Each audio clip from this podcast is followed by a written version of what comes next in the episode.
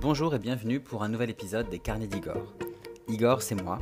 Je ne suis ni historien, ni architecte, ni spécialiste, mais j'aime le patrimoine historique et culturel. Avec ce podcast, mais aussi mon blog, je souhaite partager avec vous les visites des lieux d'histoire et de culture qui m'ont marqué. Alors sans plus attendre, embarquons ensemble pour une nouvelle découverte. Je vous propose aujourd'hui un deuxième podcast autour de ma visite du château de Fontainebleau. Fontainebleau, vous connaissez, c'est un monument célèbre, mais aussi un monument incontournable du patrimoine français. C'est évidemment un lieu majeur de l'histoire de France, puisque son histoire s'étend sur euh, huit siècles. Le château de Fontainebleau a d'abord été une résidence royale, puis ensuite impériale, qui a accueilli l'ensemble des souverains français, que ce soit au Moyen Âge bien sûr, mais aussi à partir de la Renaissance avec François Ier, Henri II et Catherine de Médicis, ou encore sous l'Ancien Régime avec Henri IV, Louis XIII, Louis XIV, Louis XV et bien sûr Louis XVI et Marie-Antoinette, sous le Premier Empire de Napoléon Ier et enfin jusqu'au euh, Second Empire pardon, de Napoléon III au XIXe siècle. Alors dans son architecture éclectique, comme dans la richesse de ses décors, de son mobilier, ou encore dans la composition de, ses jardins, le palais de Fontainebleau va refléter les grandes périodes de l'histoire de France et les événements les plus importants qui ont fait justement cette, cette histoire euh, française. Alors vous l'aurez compris, je vous conseille fortement de, visiter ce château. Fontainebleau, c'est un incontournable pour ceux qui aiment le patrimoine français et aussi bien sûr l'histoire de France, puisqu'à travers la visite de cette résidence de chasse et de villégiature royale et impériale, vous pourrez découvrir à la fois la vie officielle des rois, des reines, des empereurs, des impératrices de France, mais aussi euh, leur vie plus intime. Alors de mon côté, je suis déjà venu plusieurs fois à Fontainebleau, mais jusque-là, j'avais toujours suivi le parcours de visite libre. Alors attention, la visite libre qui est proposée est déjà très complète, notamment si vous, vous profitez des audio guides qui sont à disposition et qui sont très bien faits. Mais cette fois, j'avais envie de choisir un billet euh, différent et de pouvoir découvrir aussi des lieux qui ne sont pas forcément ouverts au, public euh, systématiquement. J'ai donc choisi ce billet qui s'appelle Une journée au château qui propose un accès libre au château de Fontainebleau et au jardin, bien sûr, mais aussi trois visites guidées qui sont thématiques. La première visite guidée qui est proposée, c'est une visite qui s'appelle Découverte du château. Donc elle permet non pas de visiter le monument dans son ensemble, mais de le découvrir à travers des pièces emblématiques de son histoire, ou alors grâce à une série d'anecdotes concernant les différents résidents qui s'y sont succédés. Pour moi, c'est une bonne visite introductive. Je vous invite à la compléter cependant pardon, avec euh, la visite libre parce qu'elle n'est pas, euh, pas complète. Ensuite, on a une deuxième visite proposée, c'est la visite des petits appartements intérieurs. Donc ici, on va entrer dans la vie intime des souverains qui ont vécu au château. On va entrer dans des pièces plutôt privé, où il se retrouvait en petit comité, que ce soit un comité familial ou amical, euh, où il se retrouvait à l'écart des appartements d'apparat, ces appartements d'apparat qui sont donc des appartements plus publics et officiels. Et enfin, une troisième visite vous propose de visiter le théâtre euh, impérial. Donc ce théâtre qui a été euh, hyper bien rénové en 2019. Il avait été commandé par Napoléon III et réalisé par Hector Lefeuel entre 1854 pardon, et 1857. En fait, ce lieu, il permet de mieux comprendre Fontainebleau euh, sous le Second Empire. Euh, Second Empire, donc sous le règne de ses derniers propriétaires, l'empereur Napoléon III et l'impératrice Eugénie. Alors, il existe d'autres visites que je pense faire une prochaine fois, mais ce billet découverte d'une journée donne déjà un aperçu global du château et il permet aussi un accès à des pièces euh, privées, comme je vous le disais. Donc ça, vous le savez, ça me plaît bien et je pense que ça vous plairait aussi. Alors bien sûr, il serait trop long de raconter l'ensemble de ma journée de visite en un seul podcast. Du coup, j'ai décidé de décomposer cette journée découverte du château en quatre parties. Euh, donc quatre parties, quatre articles et quatre podcasts. Ce podcast d'aujourd'hui est donc le deuxième dédié à Fontainebleau. Sur mon blog lescarnedigor.fr et sur les plateformes bien sûr de podcasting habituelles, vous pouvez retrouver le premier podcast que j'ai fait donc sur l'histoire du château de Fontainebleau, avec un focus sur des anecdotes et des moments marquants de, l'histoire de, ce domaine, justement. Alors ce podcast donc est disponible. Je vous propose un deuxième podcast qui est celui qu'on fait aujourd'hui euh, sur la visite générale du château, avec les détails et les anecdotes que j'ai pu apprendre lors de ma visite guidée euh, découverte du château. Ce podcast va inclure le musée Napoléon Ier, l'appartement du pape Pie VII et les appartements dits des reines-mères. Donc c'est ce que nous allons découvrir euh, dans, dans quelques instants. Je vous proposerai ensuite un troisième podcast qui va compléter cette visite publique et générale du château avec les grands appartements des souverains et l'appartement intérieur de l'empereur. Et enfin, je vous ferai un quatrième euh, et dernier euh, podcast et article sur la visite guidée des petits appartements privés de l'empereur et celle du théâtre impérial. Alors ces deux derniers podcasts seront à retrouver sur le blog et sur les plateformes de podcasting dans les semaines qui arrivent. Revenons au podcast d'aujourd'hui. Euh, je ne vais pas retracer l'histoire du château de Fontainebleau puisque je l'ai fait dans le premier podcast. Et j'ai plutôt ici choisi de compiler la visite libre à laquelle on accède grâce au billet standard que vous pouvez faire euh, à n'importe quel moment et euh, les éléments de la visite guidée découverte du château que j'ai faite avec un, guide et qui m'a permis d'avoir quelques anecdotes un peu plus spécifiques et de visiter des pièces que l'on ne peut pas voir habituellement. Alors vous vous demandez peut-être pourquoi je mêle les deux et pourquoi je ne fais pas un point plus spécifique sur la visite guidée découverte du château. En fait c'est assez simple, la visite découverte du château elle n'est pas linéaire, elle est organisée autour de, différents focus sur des périodes et des personnalités qui ont fait Fontainebleau. Et donc elle va s'appuyer sur une sélection de pièces emblématiques du palais comme la galerie François Ier pour euh, illustrer de la période de Renaissance ou alors le salon Louis XIII la galerie des serres d'Henri IV ou encore le mobilier de Napoléon III qu'on trouve dans certaines pièces pour évoquer Fontainebleau sous le Second Empire. Donc pour moi, cette visite guidée, elle n'est pas suffisante pour appréhender le château dans sa globalité. Elle sert plutôt à agrémenter d'anecdotes la découverte du château. Et donc, j'ai pensé qu'il était plus judicieux et intéressant de greffer euh, des éléments de cette visite guidée en fait à la visite générale du, palais.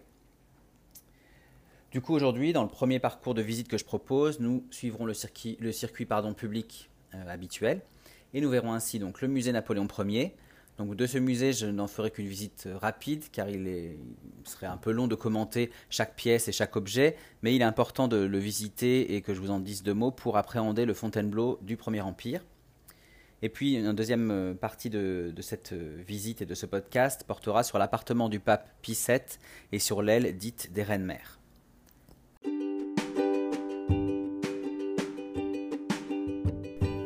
Sans plus attendre, suivez-moi et retrouvons-nous à l'entrée du château, ou plus précisément dans la cour d'honneur du palais, à l'entrée de l'aile Louis XV où va débuter la visite. Avant de commencer la visite, faisons un petit point chiffré pour que vous ayez une idée plus précise de ce que représente le château. Donc le domaine de Fontainebleau, c'est tout de même 800 ans d'histoire avec un grand H, mais aussi 800 ans de petites histoires ou d'anecdotes historiques ou d'événements plus importants de l'histoire de France. Fontainebleau, c'est aussi plus concrètement 1500 pièces, des salons, des chambres, des antichambres, des chapelles ou des galeries. Et enfin, Fontainebleau, c'est aussi 130 hectares de parcs et de jardins, accolés à cette grande forêt que vous connaissez bien. Donc c'est un domaine riche, un domaine très intéressant à visiter pour ceux qui aiment l'histoire de France, comme je vous le disais euh, précédemment. Commençons maintenant la, la, visite du château. Donc comme je vous le disais, l'entrée se fait par l'aile Louis XV, une aile qui se trouve dans la cour d'honneur du château. En fait, la plupart des visiteurs arrivent directement dans cette cour par l'entrée principale qui se fait au niveau de la grille d'honneur, une grille d'honneur qui a été construite par Napoléon Ier et qui donne donc directement sur cette cour d'honneur où se trouve sur la droite, comme je vous le disais, l'aile Louis XV. Je vous invite à le faire si c'est la première fois que vous venez à Fontainebleau parce que c'est, à mon avis, l'entrée la plus impressionnante et la plus euh, euh, incroyable quand vous rentrez sur le, sur le domaine. Pour ma part, j'aime entrer dans le domaine par le jardin de Diane, un jardin qui se trouve sur la gauche du château parce que pour tout vous dire, c'est déjà un de mes jardins préférés, mais c'est aussi celui que je trouve le plus intime et je trouve le plus agréable, moins peuplé quand on rentre justement euh, dans le, domaine. Donc c'est pour ça qu'à chaque fois que je viens à Fontainebleau, je préfère rentrer euh, directement par le jardin de Diane. Justement, puisque nous sommes dans ce jardin de, de Diane, laissez-moi vous en dire deux mots. Donc ce petit, entre guillemets, ce petit jardin était à l'origine réservé uniquement aux souverains, c'était en effet un, jardin privé qui était fermé par un ensemble de bâtiments qui sont pour euh, grande partie aujourd'hui euh, détruits. À l'époque, on pouvait par exemple trouver une volière, on pouvait trouver une grande galerie qui s'appelait la galerie des chevreuils. En fait, aujourd'hui, on peut admirer euh, encore des, bâtiments, bien sûr, mais aussi la fontaine qui va donner son nom au jardin, la fontaine de Diane, qui a été installée sous Louis XIV, donc au centre de ce jardin. Pour continuer sur l'histoire de ce jardin de Diane, euh, au Premier Empire, donc sous Napoléon Ier, il devient un jardin à l'anglaise, donc un jardin euh, moins structuré, beaucoup plus où on laisse la nature reprendre le, dessus. Enfin, en tout cas, on, donne l'impression que la nature reprend le dessus. Au XIXe siècle, Louis-Philippe va le faire agrandir, ce jardin, jardin, de Diane. Et puis, sous la Troisième République, donc à partir de 1870, ce jardin va devenir un jardin public. Mais reprenons la visite. Donc depuis le jardin de Diane, nous gagnons la cour d'honneur par laquelle nous arrivons sur la gauche, comme je vous le disais. Euh, nous longeons donc pour cela la salle du, jeu de paume, jeu de paume qui est l'ancêtre du tennis, on, peut dire. Euh, sur son côté ouest, cette cour d'honneur est ouverte sur la ville, comme je vous le disais, puisque Napoléon Ier a détruit l'aile dite de Ferrare qui, euh, qui avait été érigée par François Ier. Et donc il l'a remplacé par cette grille d'honneur en 1809-1810 par laquelle vous pouvez désormais entrer. Si on revient à cette cour d'honneur, je suis sûr que vous en avez déjà vu des, images. En tout cas, elle vaut le coup d'œil et je vous, incite à vous y arrêter un petit moment parce qu'il y a pas mal de choses à, y observer. Cette cour d'honneur a été créée au XVIe siècle sous François Ier, mais c'est vraiment sous le règne de son fils Henri II euh, qu'elle va vraiment prendre toute son importance puisqu'il va y construire le célèbre escalier en fer à cheval qu'on voit encore aujourd'hui, même s'il a été euh, refait euh, par les, successeurs de Henri II. Cet escalier est situé à l'est de la cour et il mène au premier étage des appartements des souverains. Alors la construction de, cette cour d'honneur et sa transformation donc s'est étalée entre le XVIe et le XIXe siècle. Elle est aujourd'hui bordée de l'aile des ministres au nord, une aile qui a été construite en 1530 sous François Ier. D'ailleurs, euh, si on observe bien, on, y voit les, chiffres, hein, c'est-à-dire la signature et l'emblème de, de, François Ier, un grand F majuscule, et puis la salamandre, cet animal fétiche qui, à l'époque, est symbole d'immortalité et d'invincibilité. Au sud de cette cour d'honneur, en face de cette aile des ministres, justement, on trouve l'aile dite de Louis XV.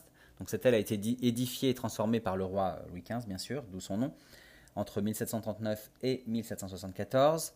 En fait, Louis XV, il va détruire euh, la galerie du Lys qui existait à l'époque. Hein. C'était un chef-d'œuvre de la Renaissance qui avait été réalisé pour François Ier par le peintre, sculpteur, architecte italien le Primatis. Je vous en reparlerai un peu plus tard. Euh, donc euh, Louis XV détruit cette aile pour, créer, des logements pour sa cour, parce que effectivement, à partir de, Louis XIV, la cour se déplace avec le roi, et donc effectivement, il faut des logements pour euh, loger toutes, ces personnes. Donc voilà, donc, je vous parlais donc de cette aile Louis XV où nous allons entrer, et pour finir sur cette cour d'honneur, sachez qu'elle a porté plusieurs noms au cours de son histoire. On l'appelle aussi cour du cheval blanc depuis le XVIe siècle. En effet, à cette époque, un cheval de plâtre a été installé au centre. Alors il n'est plus, euh, il n'est pas resté longtemps et il n'est plus là, mais le nom a été gardé. Et puis à la fin du Premier Empire, on va l'appeler aussi la Cour des Adieux, parce que euh, lorsqu'il a abdiqué à Fontainebleau le 6 avril 1814, Napoléon Ier va quitter les lieux le 20 avril en descendant ce fameux escalier en fer à cheval et en prononçant un discours d'adieu devant sa garde au milieu de, cette cour d'honneur. Le terme de cour des adieux date de ce jour, bien sûr, et il est particulièrement utilisé sous le Second Empire, qui va euh, avoir envie de réhabiliter justement le mythe euh, napoléonien. Voilà, donc après avoir contemplé cette impressionnante cour d'honneur, je vous invite euh, à entrer dans l'aile Louis XV pour débuter notre visite intérieure du château. Alors la visite commence par le musée Napoléon Ier, et puis nous irons ensuite dans les appartements du pape et dans l'aile du château dédiée aux appartements des reines-mères. Commençons par le musée Napoléon Ier. Donc cet espace se trouve dans les anciens appartements du prince impérial, le prince impérial qu'on appelait aussi le roi de Rome et qui n'est autre que le fils que Napoléon Ier a eu avec sa seconde épouse, l'impératrice Marie-Louise. Donc ce musée, qui se trouve dans ces anciens appartements, présente le premier empire à travers la figure de Napoléon Ier. Napoléon, bien sûr, qui a été le empereur des Français de 1804 à 1814, comme vous le savez, et en fait, qui est une figure intimement liée au château de Fontainebleau. En effet, c'est Napoléon Ier qui va restaurer après la Révolution le, domaine de Fontainebleau et qui va surtout sauver la demeure somptueuse que nous pouvons euh, voir aujourd'hui encore. En fait, cette résidence royale avait été complètement laissée à, l'abandon à la Révolution. Elle avait été sauvée de la destruction parce qu'une partie des bâtiments avait été transformée en école. Mais lorsque Napoléon euh, visite le château en 1803, il décide de complètement le, le restaurer, puisque pour lui, Fontainebleau, c'est un château symbolique de l'histoire de France. Il veut le remettre en lumière et le réhabiliter. Fontainebleau devient alors palais impérial, un palais que Napoléon va qualifier à juste titre, je trouve, de véritable demeure des rois et de château des siècles. Alors, puisque nous sommes dans le musée Napoléon Ier, je vous propose un petit point histoire. En effet, je pense que pour bien comprendre Fontainebleau sous Napoléon Ier, sous le Premier Empire et plus globalement, il est important de faire un point rapide sur ce Premier Empire justement. Alors avant toute chose, euh, avant le Premier Empire et après la Révolution de 1789, plusieurs régimes politiques vont se succéder. Tout d'abord, vous avez la Première République, qui se tient de septembre 1792 à mai 1804, et qui va se décomposer en deux périodes. La première période, c'est la période du Directoire, de 1795 à 1799. Le Directoire doit son nom aux cinq directeurs, c'est-à-dire aux cinq chefs de gouvernement qui sont à la tête du pays à ce, moment-là. Vient ensuite euh, la période du Consulat, qui va s'imposer à partir du 10 novembre 1799 en fait, le consulat s'installe après le coup d'État qu'on appelle le coup d'État du 18 Brumaire de l'an 8. c'est-à-dire le 9 novembre 1799, puisque je vous rappelle qu'à la Révolution, on laisse tomber le calendrier grégorien qu'on utilisait jusqu'alors et on utilise un calendrier révolutionnaire, d'où la date un peu spéciale de 18 Brumaire, Brumaire étant le mois des brumes, donc au mois de novembre. Ce coup d'État va porter Napoléon Bonaparte au pouvoir, il va alors devenir premier consul, euh, sous cette période du, consulat, et il va le rester jusqu'à la proclamation du Premier Empire le 18 mai 1804. Donc le 18 mai 1804, l'Empire est proclamé, donc parlons maintenant de ce Premier Empire qui va se tenir du, de 1804 à 1814. En fait, quand il est premier consul, Napoléon réussit à remettre la France sur pied en 5 ans. Une France qui a souffert de la Révolution et des différents euh, régimes qui se sont succédés. Les finances, l'administration, l'État, l'économie et la société vont être reconstruits. C'est Napoléon qui va instaurer le code civil que l'on utilise d'ailleurs encore aujourd'hui. La paix est rétablie à l'intérieur comme à l'extérieur du pays, ce qui va amener les Français à accorder toute leur confiance à celui qui, va proposer d'établir l'Empire le 18 mai 1804, donc à Napoléon Ier. Ce changement de régime et de constitution est largement plébiscité par les Français le 6 novembre 1804, et Napoléon Bonaparte devient Napoléon Ier, empereur des Français. Le sacre impérial a lieu le 2 décembre 1804 à la cathédrale Notre-Dame de Paris. Napoléon Ier et sa femme Joséphine, à qui il est marié depuis 1796, deviennent alors empereur et impératrice sous la bénédiction du pape Pie VII, le pape qui est venu directement de, Rome pour l'occasion. Alors assez rapidement, dès les premières années de l'Empire, les libertés vont se restreindre petit à petit et une monarchie impériale va être instaurée avec même la création en 1808 d'une noblesse d'empire qui va être attribuée non pas sur euh, la naissance comme euh, sous l'Ancien Régime, mais sur le mérite et le talent. La bourgeoisie se développe avec le commerce et l'industrie. La prospérité économique va conduire à une croissance démographique en France. La France devient puissante et Napoléon Ier va former sa grande armée pour satisfaire son désir de pouvoir européen. En fait, sa politique extérieure va consister à contrer la Grande-Bretagne, qui est un pays et un empire concurrent en termes de puissance économique et politique au niveau mondial. Et donc, Napoléon Ier va d'abord renforcer les frontières naturelles de, la France et commencer à construire son grand empire par la conquête de nouveaux territoires, donc je vais vous en citer quelques conquêtes. Après la défaite de Trafalgar en 1805, Napoléon Ier va remporter les victoires d'Austerlitz le 2 décembre 1805, de Jena le 14 octobre 1806, de Friedland le 14 juin 1807, de Somosierra le 30 novembre 1808 et de Wagram le 6 juillet 1809. Il va dominer alors l'Italie, l'Allemagne, l'Espagne. Il va s'allier avec l'Empire de Russie. Et donc tous ces États conquis, qu'on appelle les États vassaux, vont devoir appliquer euh, des règles françaises, et notamment le Code civil français. Ces États vassaux vont être gouvernés par la famille et les proches de l'empereur, qui, va euh, les placer sur euh, les différents trônes d'Europe. En 1811, Napoléon Ier et sa seconde épouse Marie-Louise d'Autriche vont donner, naissance à un fils, le roi de Rome dont je parlais tout à l'heure, qui va donner l'espoir de la continuité de l'Empire et donc renforcer le, pouvoir de Napoléon Ier. Pour info, euh, Marie-Louise est la petite nièce de Marie-Antoinette. Il l'a épousée en 1809 après son divorce avec Joséphine, qui malheureusement ne pouvait lui donner de descendance. Alors les nations européennes, qui pour beaucoup sont des monarchies, s'inquiètent et n'aiment pas trop cet empereur en qui ils voient toujours le soldat de la Révolution française. Et la crise économique, religieuse et sociale qui va s'installer en France va fragiliser l'empire de l'intérieur tout d'abord et ensuite de l'extérieur, puisque les ennemis euh, donc aux frontières vont saisir l'occasion pour ranimer les nationalismes sur leur territoire et donc commencer à euh, mener une révolte contre le pouvoir napoléonien. En 1812, Napoléon perd la guerre contre la Russie dirigée par le tsar euh, d'Alexandre Ier. En fait, il était allié à la Russie, mais il a voulu aller plus loin et conquérir euh, de nouveaux territoires euh, en allant vers cette Russie. Il s'est pris au piège de, de l'armée russe, mais aussi il perd la bataille face au climat hivernal rude du pays. Ce climat hivernal qu'on a appelé le général hiver, qui va empêcher la grande armée d'avancer, qui, qui va lui faire perdre énormément d'hommes. Dans le même temps, en Europe, les nations vont se rebeller, vont se retourner contre la France, elles vont même l'envahir, et au final, acculé sous tous les fronts, Napoléon Ier va se réfugier à Fontainebleau après que Paris ait capitulé le 30 mars 1814. Le 2 avril 1814, le Sénat vote la déchéance de l'empereur. Le 4 avril, Napoléon est reclus dans son appartement de Fontainebleau. Il est contraint d'abdiquer en faveur de son fils, le roi de Rome. On voit d'ailleurs dans la salle euh, justement le, guéridon sur lequel Napoléon a, signé l'acte d'abdication. Ce n'est pas fini, le 6 avril, l'empereur abdique une seconde fois, puisque là, il renonce définitivement au trône pour lui et pour sa famille. Il est désespéré, il a tout perdu, il tente de s'empoisonner dans sa chambre euh, dans la nuit du 12 au 13 avril, mais le poison s'est éventé et il ne fait pas son effet. Napoléon est alors contraint de quitter la France pour un exil sur l'île d'Elbe au large des côtes italiennes, et le 20 avril 1814, il met en scène ses adieux, il va convoquer sa garde, et après une longue et mémorable descente de l'escalier en fer à cheval, comme je vous ai expliqué tout à l'heure, Napoléon va prononcer un discours poignant devant ses soldats dans la cour d'honneur, qui devient alors pour l'histoire la cour des adieux, c'est ce que je vous expliquais en début de podcast.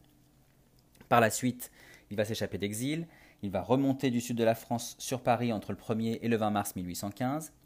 Il s'arrêtera quand même à Fontainebleau le 20 mars 1815 dans la matinée de 10h à 14h avant de regagner Paris. C'est donc la dernière fois qu'il va revoir le château, puisqu'il va régner de nouveau jusqu'au 22 juin 1815 avant d'abdiquer une nouvelle fois après la défaite contre les Anglais à Waterloo. On appelle cette période du retour de Napoléon Ier euh, entre le, 1er mars 1815 euh, et le 22 juin 1815 les 100 jours. Il va finir sa vie en exil forcé sur l'île de Sainte-Hélène où, comme vous le savez, il va mourir le 5 mai 1821. Donc voilà, après cette longue parenthèse sur le Premier Empire qui pour moi me paraissait importante à faire, retournons au musée. Donc le musée s'ouvre sur la galerie des portraits qui présente la dynastie Bonaparte, cette dynastie qui va se répartir les nombreux trônes européens comme je vous l'ai expliqué. On y trouve par exemple Elisa Bonaparte, Madame Mère, donc la mère de, l'empereur. On y trouve Hortense de Beauharnais, qui est la fille de l'impératrice euh, Joséphine, qui est devenue reine de Hollande puisqu'elle a épousé euh, le frère de Napoléon Ier, Louis Bonaparte.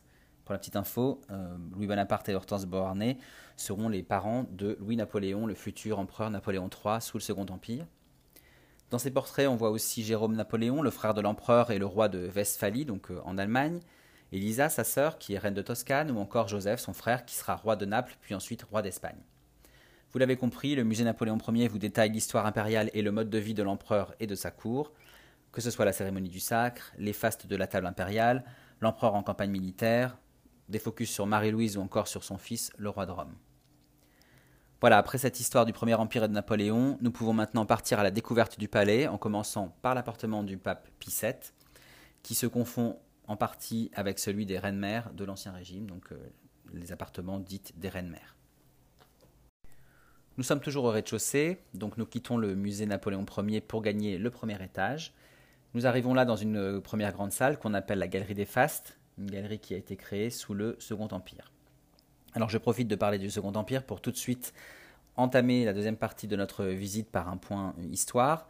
En effet, après le règne de Napoléon Ier, Fontainebleau va connaître euh, différentes périodes historiques, différentes périodes historiques qui vont se succéder euh, en France. Je vous propose de faire un, rappel de quelques repères pour que vous compreniez mieux la chronologie des événements et la chronologie des différents régimes politiques qui se sont succédés au XIXe siècle et qui vont accompagner du coup l'histoire du, château. Donc après Napoléon Ier, euh, donc qui, qui, qui abdique une seconde fois en 1815, la restauration va s'installer. Deux rois de France vont, devenir, euh, revenir pardon, sur le trône. Ce sont les frères de Louis XVI, Louis XVIII, qui va régner de 1814-1815 à 1824, et Charles X, de 1824 à 1830. Cette période, on l'appelle donc la Restauration, puisque c'est un retour à, la dynastie des Bourbons, cette dynastie qui régnait sous l'Ancien Régime, euh, avec notamment le dernier roi euh, Louis XVI. Ensuite, en 1830, s'installe la monarchie de Juillet, donc euh, Louis-Philippe Ier devient roi des, Français après une nouvelle révolution de trois jours qu'on a appelée les Trois Glorieuses. Cette révolution de trois jours qui met fin au règne de Charles X, qui doit donc euh, abdiquer. Alors si vous connaissez Paris, c'est en l'honneur de ces journées des 29, 30 et 31 juillet 1830 que la colonne de la Bastille euh, est dressée. Louis-Philippe, qui est duc d'Orléans, donc qui est la branche cousine des, des, Bourbons, accède au pouvoir. C'est la monarchie dite de juillet qui va durer de 1830 à 1848. Pour information, Louis-Philippe se fera appeler le roi des Français et non plus le roi de France pour montrer une certaine inclinaison face au peuple français. Tout ça n'empêche pas la proclamation d'une deuxième république en février 1848, après quelques jours d'une troisième révolution qui va faire se soulever les libéraux et les républicains. Louis-Napoléon Bonaparte, le neveu de Napoléon Ier, est alors élu président de la République en 1848. Et celui qu'on appelle le prince-président euh, va finir par restaurer l'Empire après un second coup d'État le 2 décembre 1851. C'est donc le Second Empire. Ce Second Empire qui est proclamé en 1852 et qui va durer jusqu'au 4 septembre 1870, date à laquelle est proclamée la Troisième République. En effet, après la défaite de la France lors de la guerre menée par Napoléon III contre la Prusse de Bismarck en 1870, ça va être la chute du Second Empire. À Paris, un groupe de républicains mené par Gambetta va proclamer la République, donc le 4 septembre 1870. Voilà, maintenant que l'histoire post-révolution n'a plus de secret pour vous, reprenons la visite et revenons à la galerie des Fastes.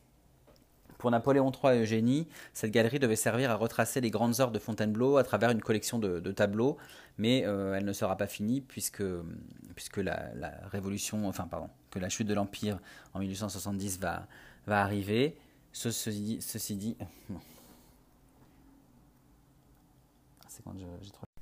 voilà, maintenant que l'histoire post-révolution et post-Premier Empire n'a plus de secret pour vous, nous pouvons reprendre la visite et revenir à la galerie des Fastes. Pour Napoléon III et Eugénie, cette galerie des Fastes devait servir à retracer les grandes heures de Fontainebleau à travers une collection de tableaux. Alors elle ne sera pas finie parce que la chute de l'Empire va arriver euh, avant, mais on peut toujours y voir le chiffre, c'est-à-dire le, le symbole de l'empereur, Napoléon III, au plafond, un grand N surmonté d'un aigle royal. Notre guide, durant la visite, donc cette euh, visite découverte du château, nous y a arrêté pour contempler un tableau, ce tableau qui représente le château de Fontainebleau sous Louis XIV. C'est assez intéressant de, le regarder puisque vous pouvez comparer par rapport à aujourd'hui et vous voyez qu'il y a eu quelques modifications tout de même. De cette salle, de cette galerie des faces, nous gagnons une autre galerie qui s'appelle la galerie des assiettes, une galerie plus récente qui a été commandée en 1840 par le roi des Français Louis-Philippe Ier cette galerie est entièrement décorée de lambris néo-renaissance typiques de cette période du XIXe siècle et elle abrite une collection de 128 assiettes réalisées par la manufacture de Sèvres. Alors ces assiettes d'exposition, elles vont représenter les différentes périodes de l'histoire de Fontainebleau. Donc c'est intéressant de, de regarder puisqu'à chaque fois vous voyez, vous avez le, le, château à une certaine période, vous avez le, nom du roi qui régnait à l'époque et puis euh, parfois ces, chiffres. Euh, c'est intéressant pour voir un peu l'évolution. Euh, mais au-delà du service historique de Fontainebleau, ce qu'on trouve ici dans, cette galerie, c'est un magnifique cabinet, c'est-à-dire un, magnifique petit meuble qui va commémorer le mariage du duc d'Orléans, donc le fils aîné du roi Louis-Philippe, avec la princesse Hélène de Mecklembourg-Schwerin, qui va devenir duchesse d'Orléans. Donc. Et donc ce, petit cabinet est très très finement et richement décoré. Euh, notre guide nous y a arrêté un moment parce que c'est à travers ce cabinet, on arrive à, voir aussi euh, le, mobilier qui pouvait se faire sous, la monarchie de Juillet. Donc, euh, je, vous, invite également à, vous y rendre. Nous quittons la galerie des assiettes pour regagner la galerie des fastes que nous traversons avant de pénétrer directement dans l'appartement du pape. Donc cet appartement du pape, il se situe dans une aile qu'on appelle l'aile des reines-mères, parce que cette aile, qui a été construite donc sous François Ier pour relier deux bâtiments, a ensuite été aménagée en appartement sous Henri II pour accueillir justement les reines de France. Donc cet appartement est occupé par euh, la veuve d'Henri II, Catherine de Médicis, puis ensuite par la reine Marie de Médicis, la seconde femme d'Henri IV, et enfin par Anne d'Autriche, la femme de Louis XIII et mère du futur roi Louis XIV. Ensuite, pendant le règne du roi Soleil, donc de Louis XIV, cet appartement va accueillir le dauphin, le dauphin de France, c'est-à-dire l'héritier du trône, puis ensuite des invités de marque qui vont être logés dans ces différents appartements. Sous Louis XV, l'appartement va être occupé par Mesdames Henriette, Adélaïde et Victoire, donc euh, les filles du, roi Louis XV. Et puis, sous Louis XVI, il va être dédoublé pour euh, faire des appartements qui accueilleront le comte de Provence, le frère donc de Louis XVI et futur roi Louis XVIII. En 1804, donc comme je vous avais dit, Napoléon redécouvre Fontainebleau, il le, restaure et le, réaménage, et donc il va utiliser ces appartements euh, existants pour euh, en faire des appartements euh, dédiés à la venue du pape Pie puisque comme je vous l'ai dit, le pape vient à Fontainebleau en prévision du sacre impérial du 2 décembre 1804, et il sera logé dans cette suite d'appartements. Au XIXe siècle toujours, Louis-Philippe va faire euh, aménager euh, les appartements pour loger son, fils, donc le duc d'Orléans, et la duchesse d'Orléans, sa, belle-fille, tandis que Napoléon III, lui, va euh, les aménager pour accueillir sa cousine. Alors, comme vous le voyez, beaucoup de personnes sont passées dans ces appartements, et bien sûr, l'influence de tous ces résidents, vous allez le voir, on va la retrouver dans les décors, dans l'architecture et dans le mobilier des différentes pièces qu'on va traverser. C'est une bonne façon, en visitant cet appartement, de comprendre comment euh, Fontainebleau euh, est, construit et surtout euh, en quoi Fontainebleau est bien ce mélange de styles, d'époques et d'histoires qui s'entremêlent et qui fait toute sa richesse. Donc commençons la visite des appartements du, pape Pie Donc après avoir traversé l'antichambre noire, nous arrivons dans le salon dit des huissiers. C'était à l'époque du pape une, une, seconde antichambre et elle va devenir salon des huissiers donc sous Louis-Philippe. Elle est meublée façon directoire, donc 1795-1799. Euh, et sur les murs, on trouve des belles tapisseries de Beauvais euh, illustrant les sciences et les arts. Donc là, nous avons déjà un premier mélange de, de styles qui va être assez courant tout au long de notre visite. Nous entrons ensuite dans le salon des officiers du pape. Donc c'est une antichambre sous l'Ancien Régime qui va devenir salon des officiers du pape, puis salon de dame d'honneur de la duchesse d'Orléans sous la monarchie de Juillet. Donc vous voyez encore une fois une même pièce, plusieurs fonctions, antichambre sous l'Ancien Régime, salon des officiers du pape euh, sous le Premier Empire, puis ensuite salon des dames d'honneur de la duchesse d'Orléans, donc la belle-fille de Louis-Philippe, sous la monarchie de Juillet. Vous y voyez au mur des tapisseries des Gobelins qui datent, elles, de Louis XIV, ainsi que le mobilier qui date du XVIIe siècle. Donc là aussi, encore une fois, un, vrai mélange des styles. Nous pénétrons ensuite dans le salon d'angle du pape. Donc ici, nous sommes dans l'ancien cabinet d'Anne d'Autriche, donc euh, la mère de Louis XIII, qui est devenue pièce des nobles du comte de Provence au XVIIIe siècle. Comte de Provence, le frère de Louis XVI, qui va devenir euh, Louis XVIII. Et ensuite, cette salle va devenir grand salon au XIXe siècle, donc sous euh, Louis-Philippe et Second Empire. Les tentures et les peintures du XVIIe siècle se mêlent au mobilier confortable du Second Empire qu'on peut, qu'on peut observer. Donc vous avez ce mobilier euh, avec des fauteuils tapissés, molletonnés, des chauffeuses, ces fauteuils qu'on appelle des, chauffeuses. En fait, on voit vraiment là la différence, c'est-à-dire qu'à partir du XIXe siècle, euh, le confort va être très important, aussi bien que, que le décoratif. Nous quittons le salon d'angle pour entrer dans la chambre à coucher du pape, une chambre assez sombre, euh, très rouge, assez impressionnante en fait, hein, elle force presque le respect. Donc cette chambre a été réaménagée en 1837 pour la duchesse d'Orléans, donc la belle-fille de Louis-Philippe, puis ensuite Napoléon III l'a attribuée à sa cousine, la grande duchesse de Bade. Dans cette pièce, ce qui est intéressant, c'est le lit, ce lit qui était celui de Louis XVI au château de Saint-Cloud, tout comme euh, les fauteuils qu'on peut y voir. Euh, ce lit et les murs qui sont entoilés de soie rouge et agrémentés de fils d'or, euh, des fils d'or qui vont faire écho aux dorures des moulures et du plafond. Donc c'est vraiment une, pièce déjà où on, sent l'importance de, la, fonction. Nous traversons ensuite les cabinets de toilette du XVIIIe siècle. Donc ces cabinets avaient été créés pour les filles de Louis XV, puis ils ont été utilisés par Madame Elisabeth, la sœur de, Louis XVI. Euh, le décor actuel que l'on peut observer, il date du comte de Provence, donc le frère de Louis XVI et futur Louis XVIII. Et on y trouve du mobilier XVIIIe, euh, mais aussi des fauteuils XIXe qui rappellent le, passage des deux dernières hôtesses du lieu, la reine Marie-Amélie, la femme de Louis-Philippe, et l'impératrice Eugénie, la femme de Napoléon III. Nous pénétrons maintenant dans la chambre d'Anne d'Autriche, la femme de Louis XIII et mère euh, de Louis XIV. Alors je veux dire que c'est une pièce qui m'a beaucoup impressionné et c'est une des pièces les plus, plus incroyables, je trouve, du château. Euh, d'une part parce qu'elle est très très bien conservée dans sa version originale de 1660, mais c'est aussi parce que je trouve que c'est l'une des, plus belles et des plus richement meublées.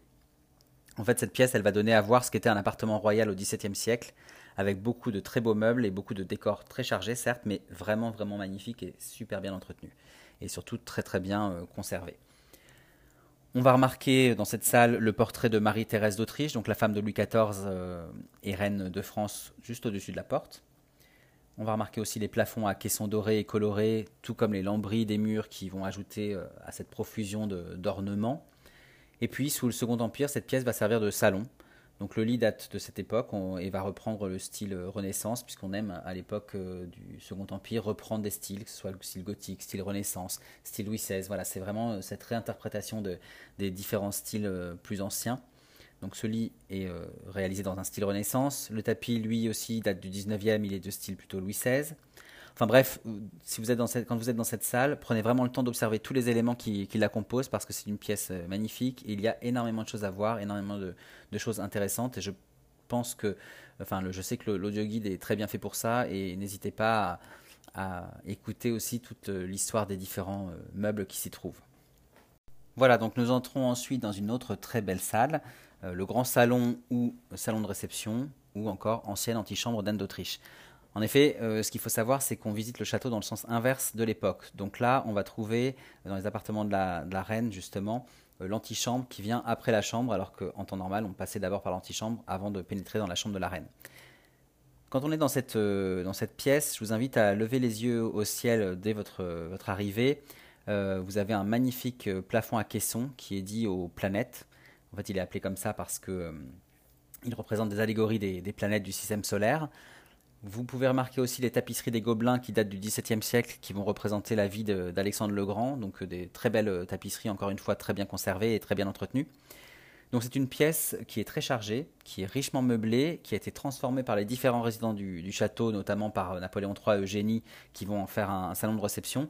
Mais c'est une pièce, encore une fois, qui en dit beaucoup sur l'histoire du château, sur l'histoire de France. Je vous, invite ensuite à traverser le salon des officiers, donc euh, avec l'antichambre attenante que nous allons visiter ensuite. Ce salon des officiers composait l'ancienne salle des gardes d'Anne d'Autriche, donc la mère de Louis XIV, et puis cette salle va devenir une, pièce de, pour le billard sous Louis-Philippe. Vous voyez encore les transformations avec des fonctions qui ne sont pas forcément les mêmes d'une époque à l'autre. Nous pénétrons maintenant dans une antichambre. Cette antichambre qui date donc du 19e siècle, mais qui a été réalisée dans un style néo-Louis XIII euh, au moment de, au moment du règne de, Louis-Philippe. Donc, comme je vous le disais, un 19e siècle, cette idée de mélanger les styles et de revenir à des styles anciens et de faire des néo, néo-classiques, néo-renaissance, néo-gothique néo-Louis XIII ici. Euh, Napoléon III et Eugénie vont le décorer dans, ce sens aussi, hein, avec des meubles, euh, des meubles, un plafond à caisson et une porte en bois complètement sculptée. Donc cette pièce, elle est vraiment impressionnante parce qu'elle euh, elle tranche un peu avec les pièces précédentes. Elle est toute en bois.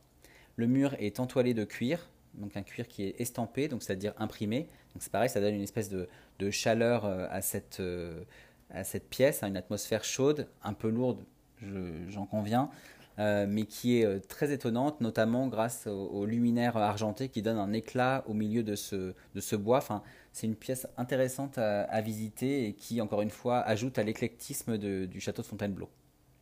Nous traversons pardon, donc cette antichambre, nous la quittons et nous arrivons maintenant dans le vestibule du fer à cheval ou vestibule de la chapelle. En fait, il s'appelle comme ça parce qu'il est au niveau de l'escalier du fer à cheval, bien sûr, mais aussi parce qu'il donne sur la chapelle de la Trinité et sur la galerie de François Ier. Alors la galerie François Ier, nous irons euh, la visiter dans un prochain podcast. Euh, il y a énormément de choses à dire dessus et c'est un des emblèmes de, Fontainebleau. Mais pour l'instant, nous allons nous rendre dans la chapelle de la Trinité. Donc cette chapelle, euh, elle est voulue par François Ier au XVIe siècle et elle est achevée par Louis XIII au début du XVIIe. Elle est vraiment impressionnante avec ses peintures, euh, les peintures du peintre Martin Fréminet, et puis tout ce pavement en marbre coloré, elle est, elle est joyeuse, elle est vive, enfin c'est intéressant parce que ça change de nos églises parfois un peu austères. Donc là, on arrive, quand nous sommes dans ce vestibule de la, chapelle, nous arrivons au premier étage en fait hein, de cette chapelle, au premier, ce, balcon qui était réservé au roi et aux reines, puis ensuite à l'empereur et à l'impératrice. Euh, donc euh, comme ça, on, domine euh, cette, cette, chapelle. Pour information, c'est dans cette chapelle que Louis XV va épouser la future reine de France Marie Lesinska le 5 septembre 1725. C'est aussi ici que sera baptisé Louis-Napoléon, donc le neveu de Napoléon Ier et futur Napoléon III. il est baptisé le 4 novembre 1810 sous l'œil impérial de son oncle Napoléon Ier. Et puis enfin, Louis-Philippe Ier va y marier son fils Ferdinand Philippe d'Orléans le 30 mai 1837, donc ce duc d'Orléans dont je vous ai parlé précédemment. Malheureusement, euh, quand je suis allé voir le, visiter le château, pardon, la chapelle était en travaux. En fait, il y a eu un incendie en juin 2017 et là, c'est en train d'être rénové. Euh, j'avais eu la chance d'y aller quand euh, il y a quelques années, donc j'ai pu avoir quelques photos. Vous pouvez voir sur mon blog ou sur mon compte Instagram qui montrent la chapelle dans son entièreté. Mais n'hésitez pas quand même à, vous y rendre parce que c'est vraiment un vrai, un vrai chef-d'œuvre.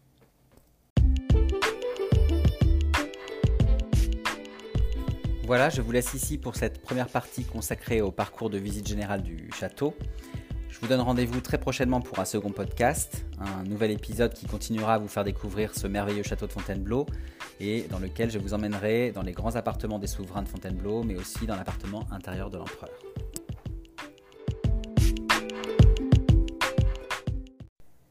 Comme à mon habitude, je vous donne mon avis sur cette euh, visite, en tout cas cette première euh, partie de visite. Donc euh, la visite guidée qui s'appelle Découverte du château, euh, que je n'ai pas encore fini dans ce podcast, elle est très intéressante car on y détaille des éléments ou des anecdotes que l'on ne peut pas retrouver lors de la visite libre. C'est d'autant plus vrai pour ce qui concerne les, grands appartements qu'on va, visiter dans le prochain podcast. Cependant, j'y mettrai un bémol quand même parce que j'aurais apprécié un vrai tour de château avec une vision plus globale de son histoire avec cette visite guidée. Ici, on est plus sur des focus sur des pièces, sur des événements ou sur des personnalités résidentes au château, mais pour moi c'est pas suffisant. elle, ne peut elle, ne peut pas se soustraire à la visite publique, hein, ce que je pensais au, final. Donc voilà, je pense que ça pourrait, enfin il faut le savoir en tout cas avant de, le, faire. Pour ce qui est des informations pratiques, le château de Fontainebleau donc, est très accessible, hein, que ce soit en voiture comme en train, notamment depuis Paris. La gare de Fontainebleau-Avron se trouve à environ 45 minutes de Paris-Gare de Lyon. Une fois que vous arrivez, il vous suffit de prendre un bus qui est très bien indiqué, qui mène tout droit au château en 10 minutes, en centre-ville de Fontainebleau et au château. Euh, voilà, enfin, pour retrouver l'histoire du château, mais aussi toutes les informations pratiques concernant les visites guidées ou même les visites plus générales euh, proposées à Fontainebleau, je vous invite à aller sur le site euh, officiel, il est très très bien fait. Notamment, il détaille vraiment bien les différentes pièces, les différents parcours qu'on peut faire, donc allez-y.